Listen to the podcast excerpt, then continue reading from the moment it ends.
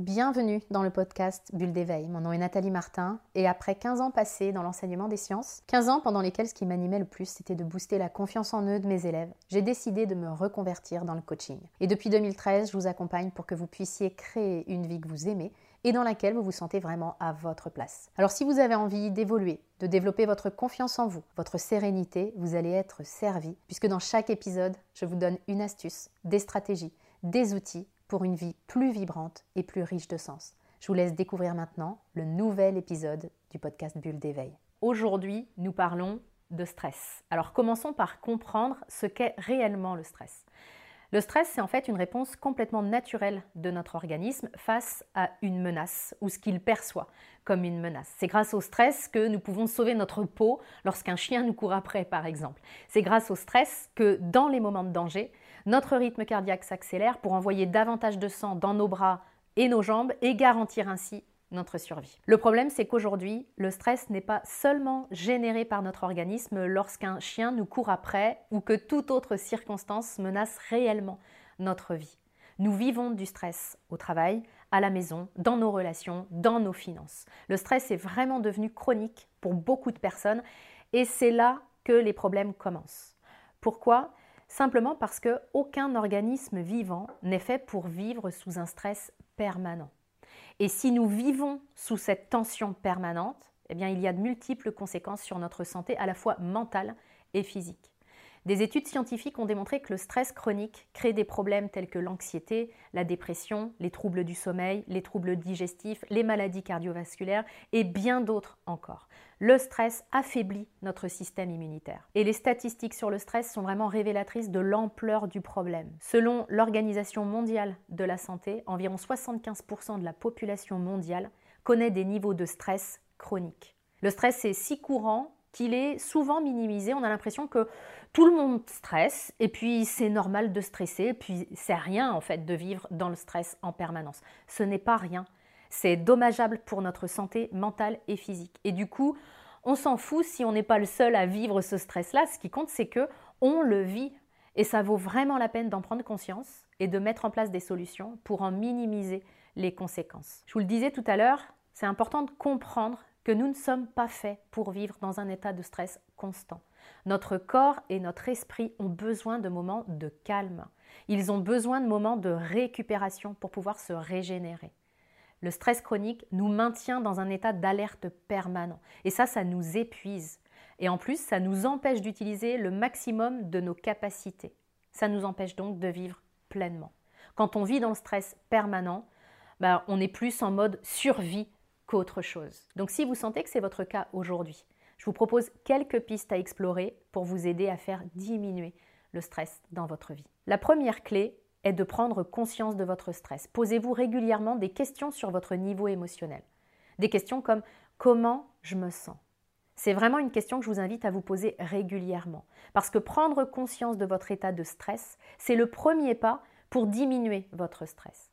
On vit bien souvent ce stress sans même en être conscient. Donc cette première étape est importante pour sortir du mode pilote automatique et prendre conscience de la présence du stress. Deuxième clé, identifier les symptômes. Quels sont les signaux physiques et émotionnels que vous ressentez? Observez où se localise dans votre corps le stress. Est-ce que ce sont vos muscles qui sont tendus? Est-ce que c'est votre respiration qui est saccadée, qui est superficielle? Est-ce que c'est votre ventre qui est complètement noué? Observez simplement les sensations et les endroits de votre corps où le stress se manifeste. Troisième point, concentrez-vous sur la sensation justement. Une fois que vous avez identifié les endroits de votre corps où le stress est présent, portez simplement toute votre attention sur cette partie de votre corps. Si vous avez identifié que ce sont vos trapèzes qui sont tendus, fermez simplement vos yeux et concentrez-vous sur vos trapèzes. Vous sentirez vraiment une détente au bout de quelques respirations. L'objectif ici, c'est de revenir au corps. Ça vous permet vraiment de le détendre, de le dénouer, de le calmer et de diminuer ainsi votre taux de cortisol, c'est-à-dire votre hormone du stress. Je vous invite également à pratiquer régulièrement la respiration profonde.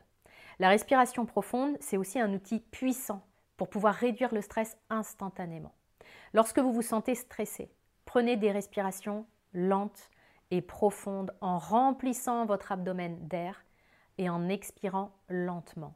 Ça va activer votre système nerveux parasympathique et donc ça va induire une sensation de calme. Je vous invite aussi à vous accorder des moments de détente. Planifiez régulièrement des moments dédiés à la détente dans votre emploi du temps, que ce soit pour lire un livre, pour méditer, pour écouter de la musique relaxante, pour pratiquer des exercices de relaxation ou marcher en nature. Faites ce que vous voulez, mais ces moments de détente vous permettront de recharger vos batteries et de réduire le stress accumulé. Vous pouvez aussi faire de l'activité physique régulièrement parce qu'on sait que l'activité physique, c'est un excellent moyen de libérer les tensions et de réduire le stress. Alors l'idée, c'est de trouver une activité qui vous plaît, que ce soit la marche, la course, le yoga, les pilates, la danse, peu importe, faites quelque chose sur mesure. Choisissez quelque chose qui vous plaît et intégrez-le régulièrement dans votre quotidien. Dernier point, je vous invite à identifier les sources de stress. L'idée ici, c'est de comprendre ce qui se passe concrètement pour vous et qui vous fait vivre ce stress permanent. Donc prenez un papier, un crayon et listez noir sur blanc les situations qui sont stressantes pour vous.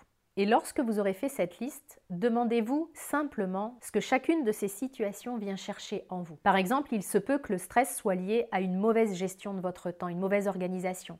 Vous avez peut-être du mal à identifier les priorités et du coup, vous vous retrouvez tout le temps dos au mur en speed. Il se peut aussi que vous ayez peur d'échouer, peur du regard des autres, peur de leur jugement, et que ce soit ça qui vous colle la pression et vous fasse vivre le stress.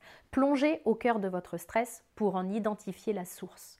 Parce que si vous faites ça, vous serez capable d'apporter une réponse adaptée. Pour reprendre les exemples que je viens de vous citer, vous pourrez suivre une formation en gestion du temps, par exemple, ou alors sur le dépassement de vos peurs pour rompre les schémas qui se sont installés pour vous et qui vous font vivre du stress chronique. En conclusion, le stress est extrêmement répandu, c'est un peu le mal du siècle, mais ce n'est pas une fatalité. C'est possible de mettre en place des stratégies comme celles que je vous ai partagées pour ne plus subir les impacts négatifs du stress dans votre vie.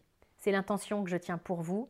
Je tiens également l'intention que ce que nous avons vu aujourd'hui vous aide à mettre ça en place.